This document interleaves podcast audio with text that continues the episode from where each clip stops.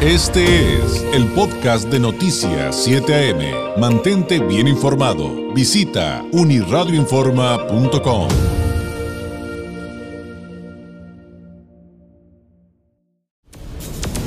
Este es el comentario nacional del periodista Carlos Álvarez. 8 con 37, 8 de la mañana con 37 minutos. Llegó el momento de saludar, como todos los lunes, a nuestro analista político, Carlos Álvarez, periodista, corresponsal del Semanario Z, quien usted encuentra en redes sociales como arroba gurú mexicano. Carlos, ¿cómo estás? Muy buenos días. David, buen día, ¿cómo estás? Muy bien, muy bien. Intrigado por el título de tu entrega del día de hoy. Tiene que ver con, con los lados de la moneda, con lo blanco, lo negro, con el yin y el yang, la bipolaridad política. ¿De qué trata esto, Carlos? Cuéntanos.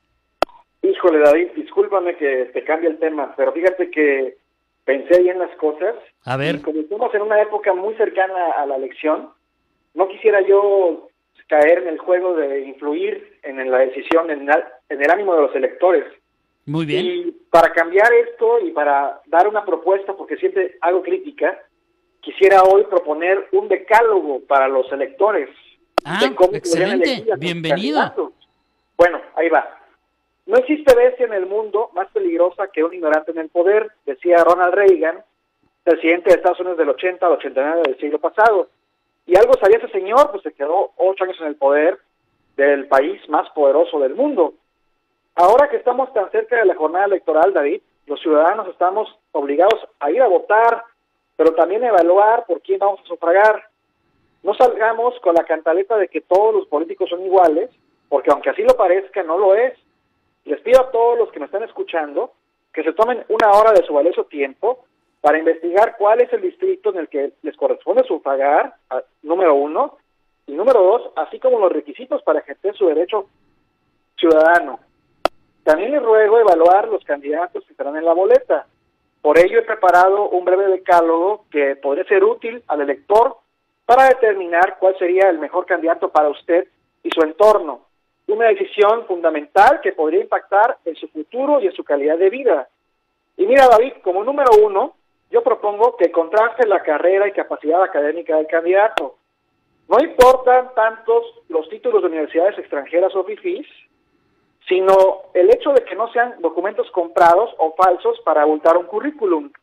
Observe usted con detenimiento que la persona que elegirá tenga deseos y ánimo de superación, es decir, que de forma constante se esté capacitando para mejorar en su profesión o ámbito de competencia.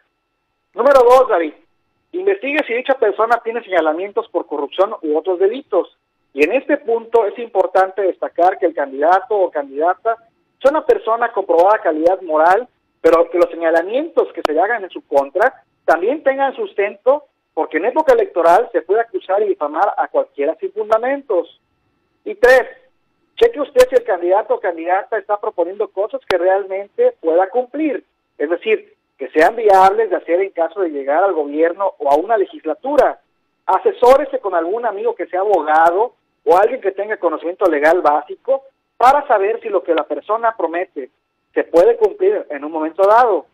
Cuatro, David, constate la vida personal de ese candidato o candidata, porque aunque parezca, no pare, perdón, porque aunque no parezca importante, los valores o actitudes que tengan en lo privado determinará su actuar público. Observe con cómo la, cómo la persona trata, se comporta o se refiere a sus vecinos, familiares, amigos, colegas, etcétera. Eso habla mucho de él o de ella. Verifique, cinco, verifique la postura de su candidato o candidata hacia las minorías, porque en el pragmatismo de ganar una elección, por lo general se proponen cuestiones para el grueso de la población, olvidando a los sectores sociales que son vulnerables o que requieren acciones o medidas especializadas para su desarrollo. Seis, la experiencia de un candidato es, es fundamental, pero no es determinante. Es decir, hay personas con mucha experiencia legislativa o en la administración pública, pero que nunca han logrado o generado un cambio real o benéfico para la sociedad o población. A veces es bueno dar oportunidades a los que están deseosos de entrar en la política. Siete, no elija un candidato o candidata porque le cae bien o porque es atractivo físicamente. No lo quiere usted para novio o para novia. Lo que necesita usted lo necesita usted para que realice acciones públicas que traigan beneficios colectivos. Ocho, David, no se deje comprar con una despensa o un tinaco o efectivo, etcétera. Como se dice en muchas partes, agárrelo, porque de todas formas esas cosas fueron compradas con dinero de sus impuestos. Porque, pero esa dádiva, pero que esa dádiva no signifique que tenga usted que perder la dignidad personal o política. Nueve, David, no vote usted por personas que se cuelgan de otros perfiles, es decir, que dicen, eh, yo voy a estar bien con esto de tal o ya saben quién, sino voten por la persona, porque la persona, o sea, no se va a desdoblar en, en, otra, en otra persona, es él quien va a gobernar o quien va a legislar y no el que está ya en el poder. Y diez, tarde está en votar porque es importantísimo y se lo ruego, es el futuro de México el que está en juego. Sin duda importantes estos eh, puntos. A veces eh, yo entiendo que es difícil estar plenamente informado, sobre todo con una elección tan robusta, Carlos, pero como bien lo dices en, la última recomendación, hay que votar en conciencia, hay que votar informados, es importante ser plenamente conscientes de a quién le vamos a otorgar el poder, porque el voto es eso, ¿no, Carlos?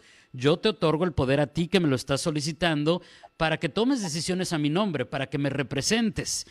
Y eh, sin duda, yo entiendo. A veces es difícil con tantos candidatos, con tantas boletas que vamos a, tener, conocer a todos, pero, pero finalmente podemos ir avanzando poco a poco. Nos quedan dos semanitas para clavarnos en eso y como tú dices, a lo mejor ya en un ejercicio más de, introspección, no mediático, de conocer a fondo cuáles son nuestras posibilidades, porque eso depende del futuro de nuestro Estado, de nuestra ciudad, de nuestro Congreso, de nuestras leyes. Pero sabes que además, David, muy importante, que sí se puede, mira, nos tomamos una hora para ver la serie de Luis Miguel, o nos tomamos una hora para ir a tomar una cerveza con un amigo, o nos tomamos una hora o más de una hora para ver el fútbol. Oye, no nos podemos tomar una hora para checar quiénes son nuestras candidatas a, a regidor, a alcalde, a diputados locales y federales, a gobernador en su caso, en el, en el estado en el que esté, en la entidad en la que se encuentra la persona, perdón, el elector. O sea, no podemos tomarnos una hora, una hora mínimo, para checar esto, porque es fundamental claro. para que después no nos estemos quejando, pero no, pero no quejándonos sin fundamentos, David. Sin duda. Y, y fíjate, yo le podría agregar dos recomendaciones. Tú ya hiciste el decálogo. Yo agregaría dos recomendaciones a los puntos que ya trataste.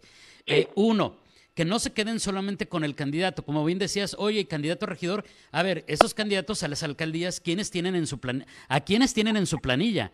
Y aquí Claro. a quiénes tienen en, el, en la posición 1, 2, 3, 4, porque eso dice mucho de ellos, sus, Claro. sus suplentes. Y dos, si usted de repente dice, ay, es que, ¿qué hago? Este, ¿Cómo le hago para encontrar a todos? Yo le puedo apostar, por lo menos en el caso de Baja California, que los cientos de candidatos que tenemos tienen perfil de Facebook. ¿Y sabe qué dice mucho de ellos?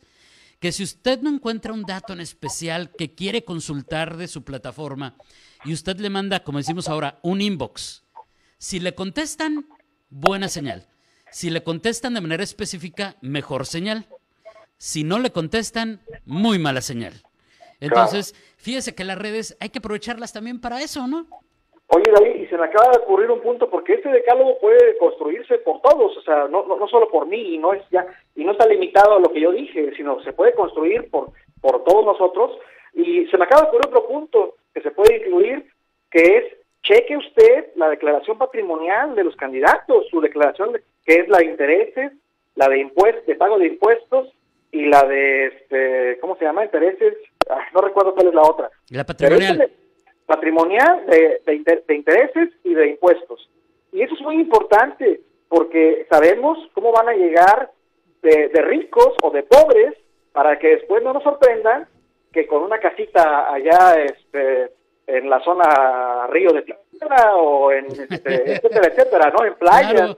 O sea, hay que checar bien, hay que checar bien que tengan qué es lo que tienen y cuánto pagan de impuestos, porque pueden hablar mucho los candidatos, oye, pero si no pagan impuestos, pues, ¿qué dice de ellos, no?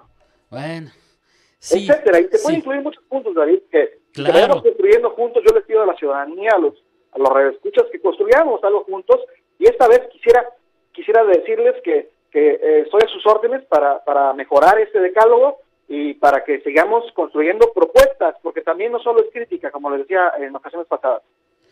Claro, sin duda. Excelente, excelente decálogo y que siga, que siga creciendo y mejorándose. Carlos, un abrazo a la distancia. Muy buenos días. Un abrazo, David, que estés bien.